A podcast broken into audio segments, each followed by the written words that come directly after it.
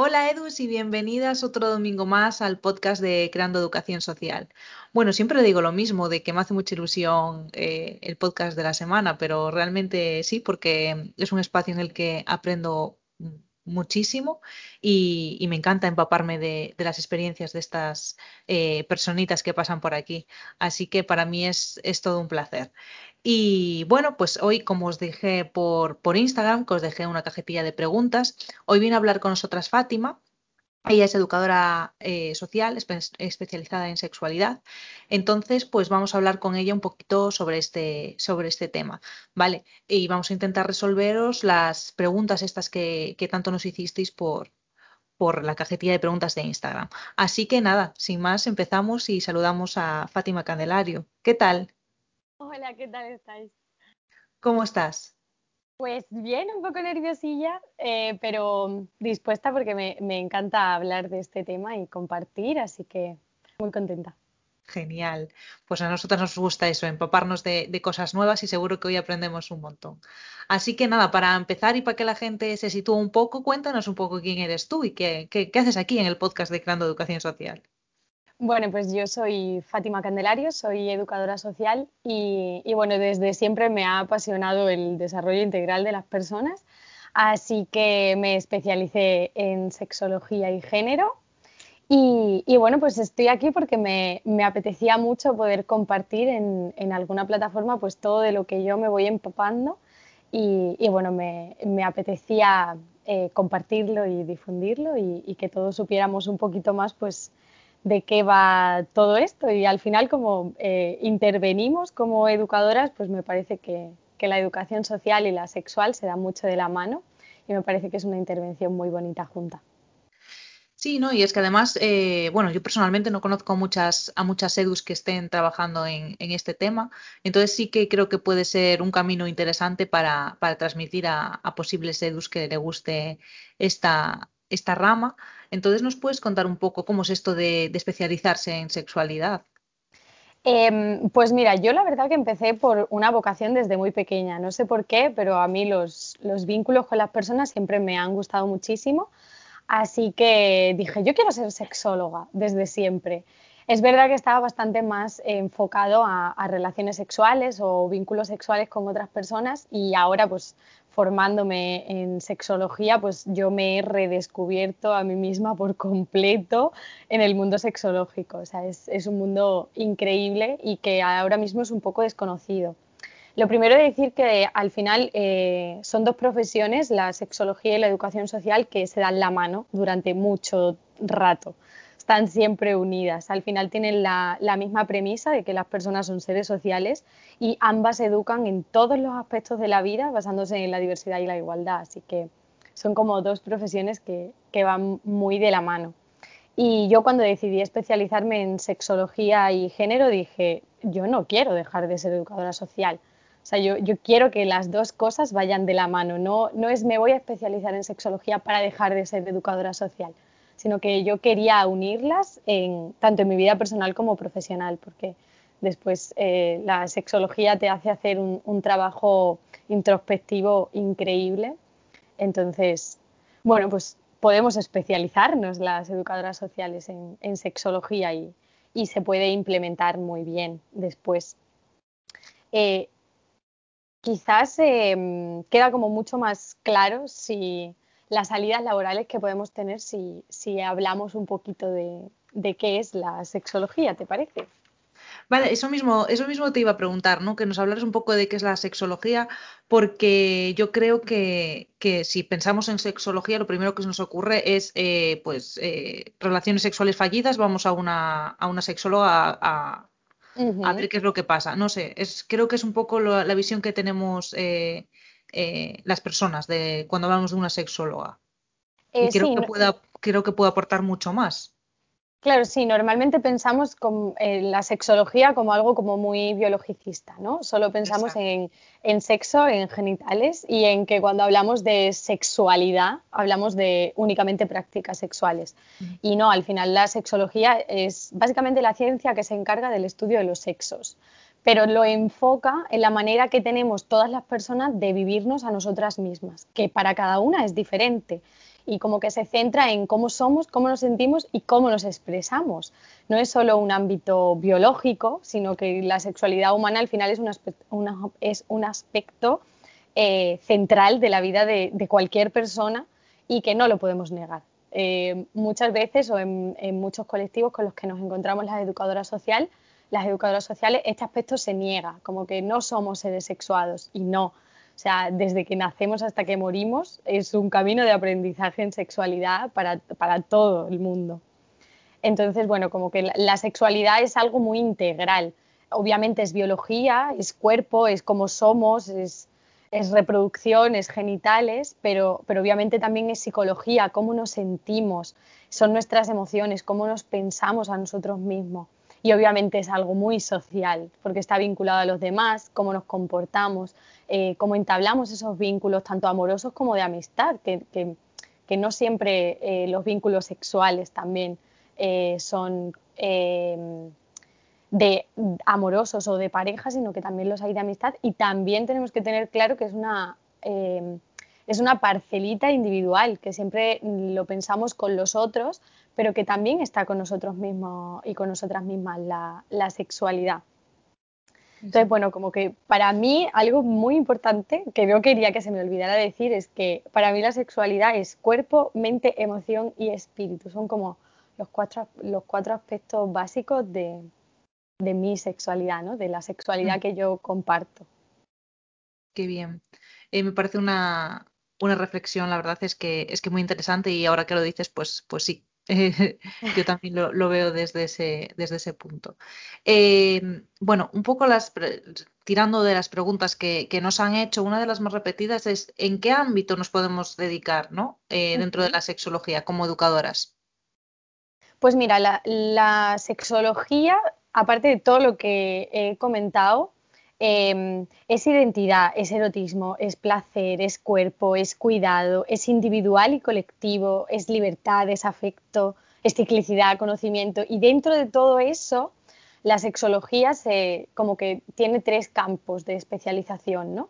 el asesoramiento sexológico, que sería pues la resolución de dudas puntuales sobre las sexualidades de cada persona.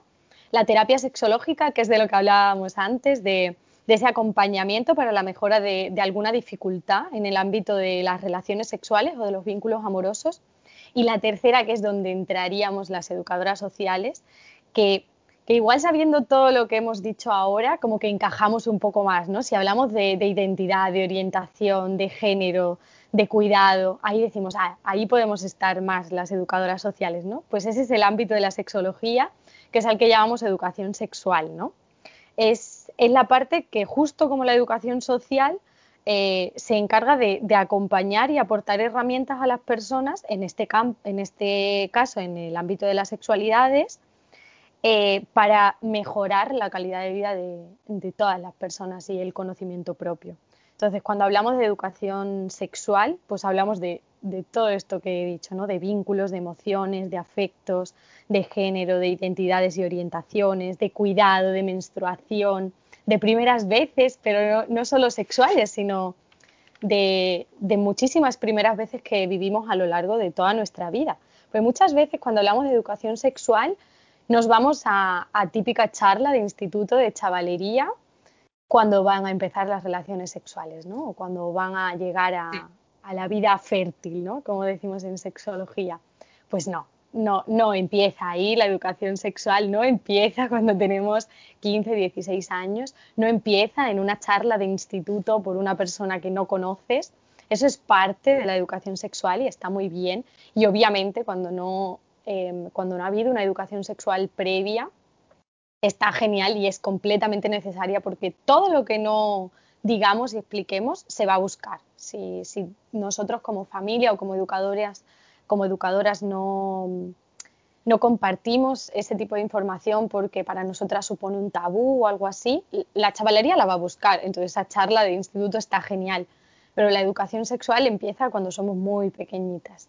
Empieza eh, en la familia, obviamente, y, y empieza pues por ejemplo, se me ocurre con, esos primeros roces ¿no? de genitales que nos dan placer cuando somos súper pequeñitas, a la que muchas veces nos encontramos a, profesorado que, no sabemos cómo reaccionar, ¿no? No sabe cómo, cómo enfrentarse a eso. ¿Por qué? Porque ya le tenemos la mirada adulta de, esa educación sexual, la que pensamos que esa palabra sexual eh, implica esa mirada adulta de, genitalizarlo todo, de que haya un placer, eh, no sé cómo poder explicarlo, pero como pensamos los mayores, ¿no? Y, no, los niños no, lo ven así, ellos están tocando, están experimentando su cuerpo y tienen un placer y, ya está. No, no, no le han puesto ninguna otra mirada. Pues ahí empieza la educación sexual. Y también está al final de, nuestra vida cuando eh, llegamos a la posmenopausia, las mujeres, o cuando los hombres se encuentran sin una erección. Ahí también hay un conocimiento nuevo de los cuerpos. Necesitamos seguirnos aprendiendo en, materia de sexualidad a lo largo de toda la vida. Y, yo siempre lo digo, al final eh, educamos en sexualidad siempre, con lo que decimos y con lo que no decimos. No es solo cosa de las educadoras sexuales, no es solo cosa de, un campo sexológico, de un grupo de personas que va a dar esas formaciones y charlas. No, al final es, eh, es de, todas las personas que componen la sociedad. En el momento en el que callamos, estamos haciendo educación social, educación sexual. En el momento en el que mm, decidimos una forma de vestir u otra, estamos haciendo educación sexual. Eh, cuando no contestamos una pregunta que nos hacen y decimos, em, luego te la contesto y nunca la contestamos, estamos haciendo educación sexual. y tanto, y tanto. Eh, no sé, es que estoy aprendiendo un montón de, de cosas nuevas, entonces por eso estoy aquí callada y, escuchando. Me parece muy interesante eh, todo lo que dices y la perspectiva en la que, en la que lo transmites. Eh, realmente me parece que, sientes la profesión, ¿no? Al final. Y eso es, maravilloso, escuchar a alguien que, sienta tanto una, profesión y la transmita de una forma tan, tan estupenda. Eh, y bueno, hablando un poco de, todo esto, que, que, estoy totalmente de acuerdo, ¿no? Que creo que mm, la educación sexual al final una es a lo largo de la vida y dos, eh, hay que no, no, nos quedamos en las míticas tardes de instituto, como dices tú, sino que, que viene desde más pequeñas, pues un poco cuáles son tus experiencias laborales, que es algo que también nos preguntamos eh, mucho. Pues mira, yo empecé como formadora y facilitadora en sexualidad antes de especializarme con, con el máster en sexología y género ya te digo que era como algo que, yo siempre tenía ahí como muy candente, ¿no? En mí me encantaba hablar de sexo, eh, me encantaba compartir cómo eran mis experiencias. Entonces era como más vinculado a las prácticas o relaciones sexuales, pero yo lo tenía ahí. Entonces yo desde que tenía 17 años, si no recuerdo mal, empecé con un proyectito que formamos ahí, pues muy de, muy de pueblo, y yo metía en todos lados la educación sexual, ¿no? Es importante hablar de esto. Entonces empecé desde mucho antes de especializarme, eh, incluso antes de ser educadora social, claro. Y, bueno, ahora em, estoy, bueno, me he especializado, obviamente, con que me estaba acordando, digo, tengo que decir, pues que es un máster que nos lo han preguntado mucho, que cómo nos especializamos las educadoras sociales en sexología. Pues hay másteres. Es verdad que, yo no he encontrado ninguno público todavía en nuestro país. Es, un poco eh, complicado que sean públicos porque no es una profesión eh, que se quiera divulgar mucho. Es como que la queremos tener tapadita. Eh, no queremos que, la gente se empape de estas cosas. La información es poder y, y, bueno, como que es una profesión que está bajita todavía y no somos muchas. Entonces, los másteres son privados. Yo lo he hecho en Granada, que es donde vivo, y el mío es eh, sexología y género y está enfocado a la educación sexual. Después tenemos otros, como por ejemplo sería pues, la terapia sexual y de pareja, que está más enfocada a la clínica, ¿no? a, la parte de la psicología, de, una intervención más psicológica, pues a lo mejor a través de traumas o de, o de problemas o dificultades en el ámbito de las relaciones sexuales cuando tú te especializas en sexología y género, está más enfocado a profesionales de la educación. Y, bueno, yo también trabajé con personas eh, adultas en, centros de día y también implementé eh, la educación sexual. Al final es, lo que decimos, ¿no? Es un campo eh, o sea, la vida eh, son aprendizajes y son cambios en, tu vida, en tu cuerpo, en tus emociones, en cómo te sientes, en cómo te vinculas con los demás. Y ahí está la educación sexual todo el rato. Entonces también la implementé. Y ahora mismo pues estoy trabajando con, menores en riesgo, en riesgo de exclusión social desde los 2 hasta los 12 años. Y, y, no estoy como educadora sexual en concreto, ¿no? Estoy como educadora social de menores, pero es lo que digo, al final eh, siempre hago educación sexual. O sea, la manera en la que me he visto o, puedo ir o no con cierta ropa al trabajo mm, me hace mm, decir ciertas cosas o expresarme de cierta manera con, eh, con, los menores que, que, bueno, pues al final estoy haciendo educación sexual todo el tiempo, desde la niña eh, pequeña que está descubriendo su cuerpo y de repente un día me ve un hombro y lo necesita tocar, ¿no? Mm. ah, he visto un hombro, no, sé qué es eso. O que le pican sus genitales y tiene las manos llenas de pintura, le tienes que explicar que no puede tocarse ahora mismo, que tiene que ir a lavarse las manitas hasta la mm, chica que está a punto de tener la, regla y está viendo cómo hay un montón de cambios corporales, pues ahí te preguntan y, y, tú lo explicas, estás haciendo educación sexual, ¿no? o chicos que tienen su primera eyaculación, estás haciendo educación sexual, aunque no estés, como por así decirlo, contratada como educadora sexual, ¿no? Y, además, pues eh, colaboro con un proyecto de, una educadora social, emprendedora, que es Nelia, que tiene el proyecto de Mujeres Diferentes. Y, bueno, pues ahí estoy haciendo comunicación y, divulgación de, educación eh, sexual eh, sensibilización y formaciones a, mujeres en, este ámbito.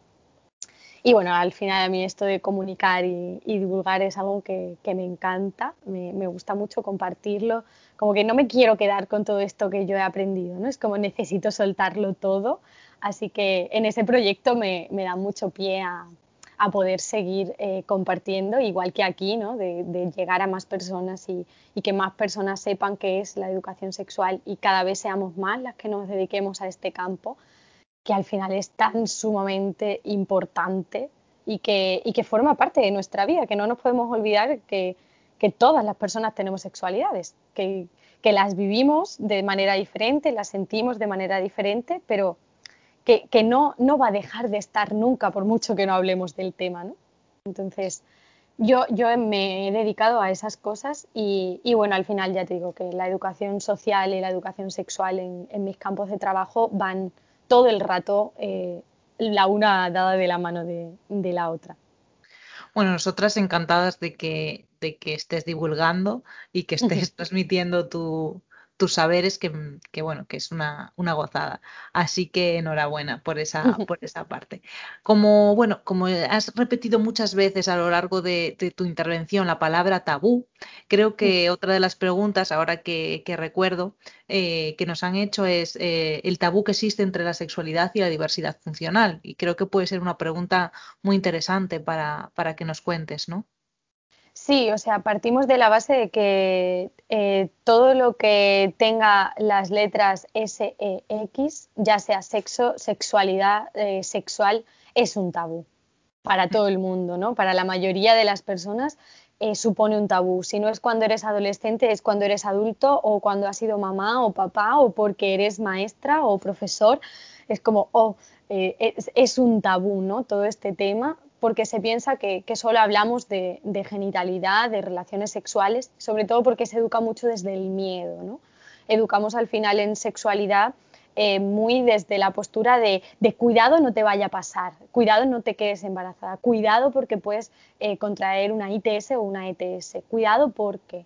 Y es como, no, vamos a ver mucho más allá todo lo que es la sexología y todo lo que es la sexualidad, ¿no?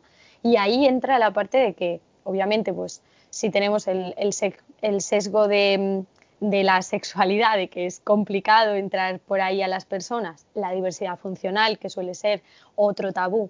Y además, recuerdo que en la pregunta había como, y además en mujeres, pues son como, eh, como que se van sumando eh, cositas que, que, complican cualquier intervención, ¿no? eh, al final para mí la, educación sexual es igual para, todas las personas. Es verdad que no voy a hacer la misma educación sexual con, un niño de 3 años que con una adolescente de 15 o con una mamá que, acaba de, tener a, su bebé o a su beba y, quiere hacer educación sexual ¿no? desde la familia. Obviamente cambias tu vocabulario, cambias tu actitud, cambias tu intervención, ¿no? Pero al final la educación sexual es la misma. Pues a mí con la diversidad funcional me pasa que pienso igual. Pienso que, hay que hacer la misma educación sexual con las personas con, diversidad funcional que con las personas que no tienen diversidad funcional. Partimos de la base de que ninguna de las dos, o con diversidad funcional o sin diversidad funcional, no reciben educación sexual.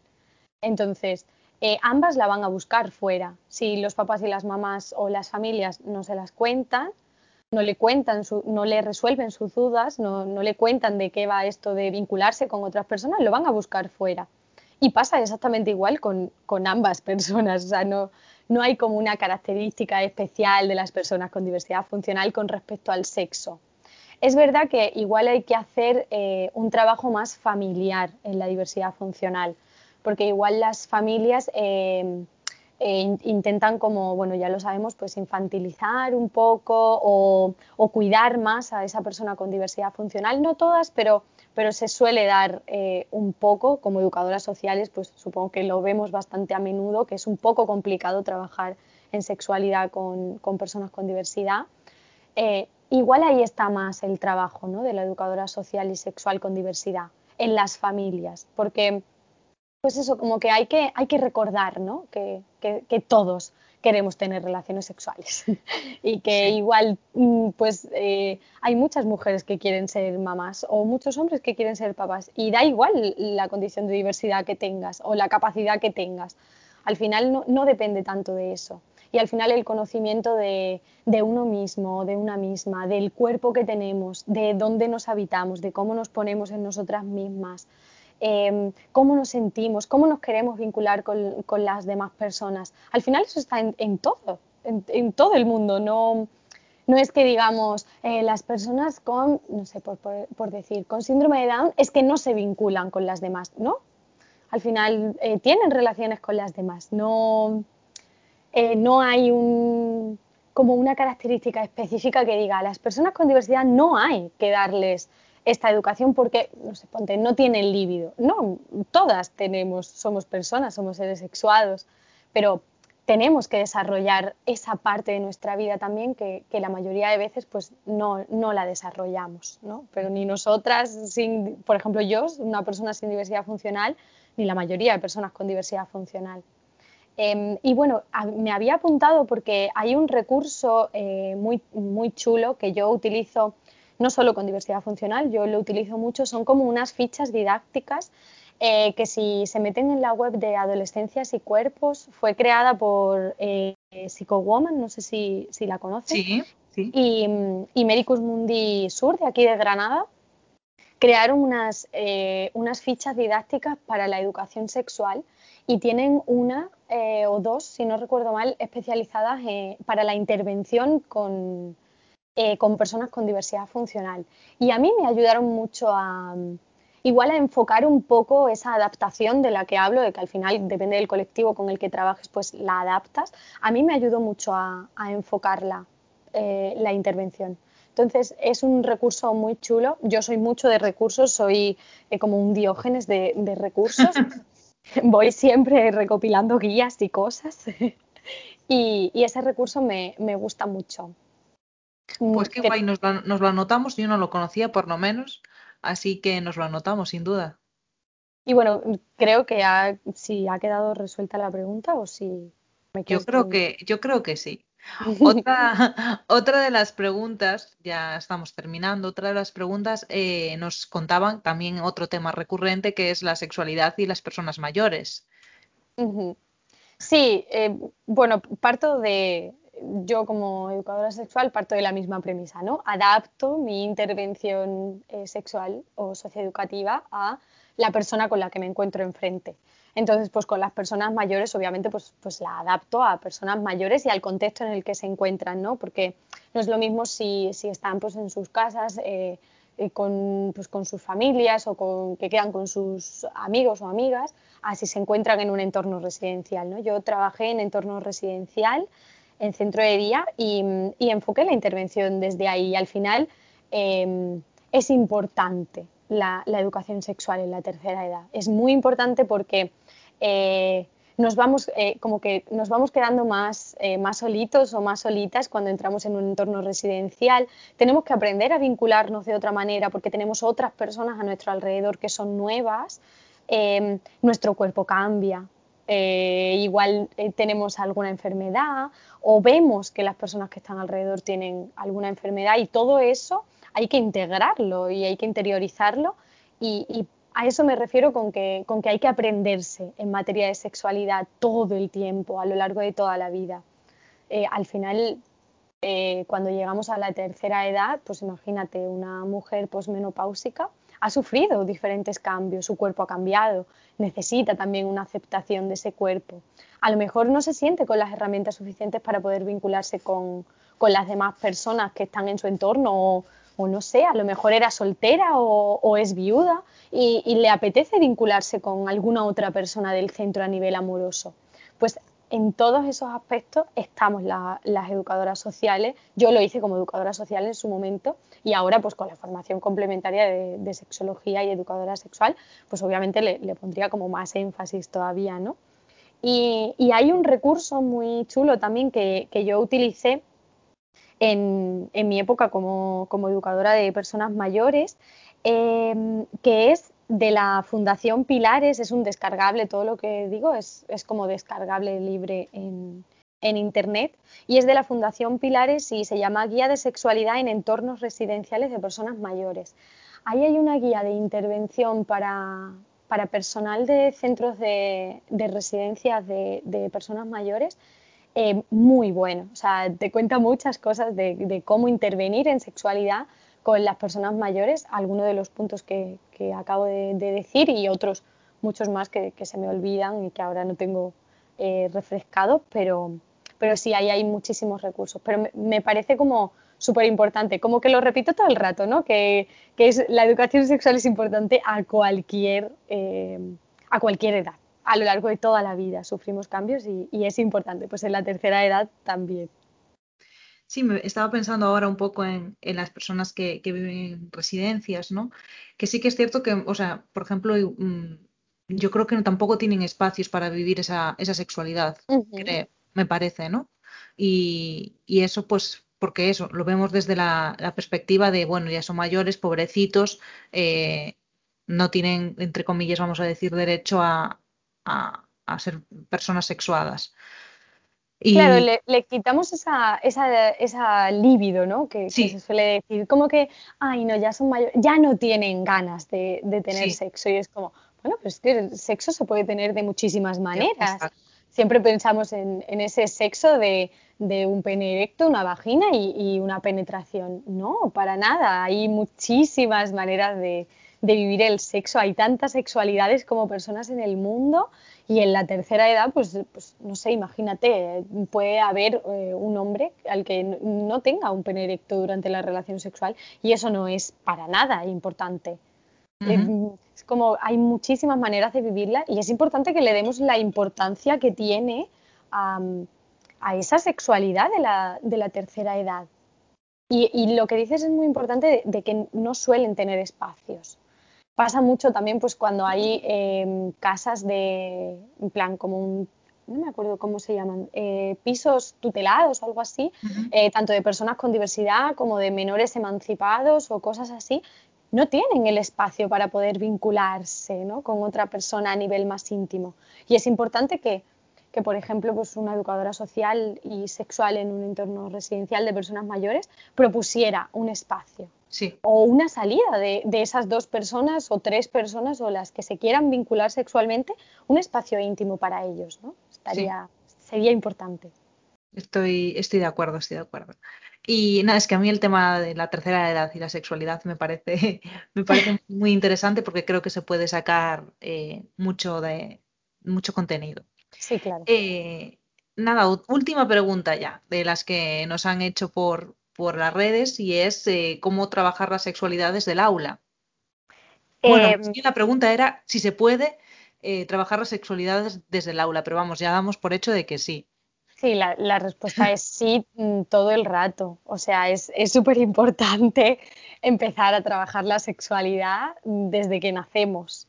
Y, obviamente desde el aula es importante, porque al final eh, familia y, contexto educativo eh, siempre están vinculados, ¿no? Pasan la mitad del tiempo en un lado y la mitad del tiempo en otro. Es importante eh, tener em, maestras o maestros que, que, te, que, te, guíen y te acompañen en, en todos esos cambios que vas a vivir con tu cuerpo, que te ayuden a conocer tu cuerpo, que, que no sea eh, un impedimento o un escándalo que tú estés conociendo tu cuerpo en clase ¿no? o en, un contexto educativo. Entonces, la respuesta es sí, muchísimo, es súper importante eh, y a mí me parece que, todas las personas que se dedican a trabajar con personas necesitamos eh, formación en sexualidad porque la sexualidad está en todas partes. Entonces, una maestra o un maestro sin, una formación en sexualidad, complicado. Complicado porque no, no va a tener las herramientas para poder enfrentarse a situaciones muy cotidianas como una masturbación infantil. Es, que sucede todos los días.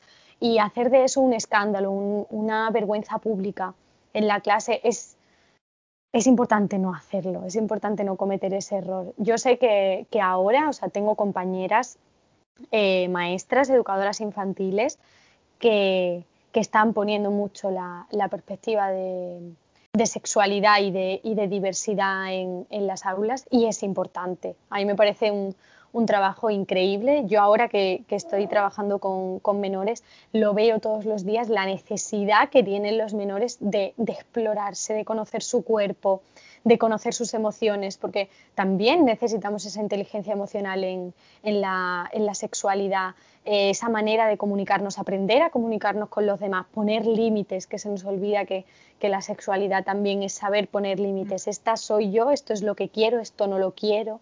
Esa obligación muchas veces de, darle un beso a la amiga o el amigo o la tía o el tío que no vemos nunca, pero que es de nuestros padres o de nuestras madres. Como, no lo conozco, no quiero darle un beso. Eso también es educación sexual. Entonces, esa enseñanza desde que somos muy, muy, muy pequeñitos y pequeñitas es súper importante para mí. O sea, para mí la respuesta es un sí todo el rato y, cómo, pues hay que, eh, hay que formarse, obviamente. Esto no es, no es un campo que, digamos, viene dado, ¿no? Esto es como cuando nos dicen a las educadoras sociales que, es que nos dedicamos a entretener niños, ¿no? A jugar con los niños. Tú dices, hombre, pues hago muchísimas más cosas, ¿no? pues, pues eso es, pues la sexualidad va mucho más allá de que, de que tú pues enseñes a los adolescentes a poner un preservativo a la pata de una silla o a un plátano.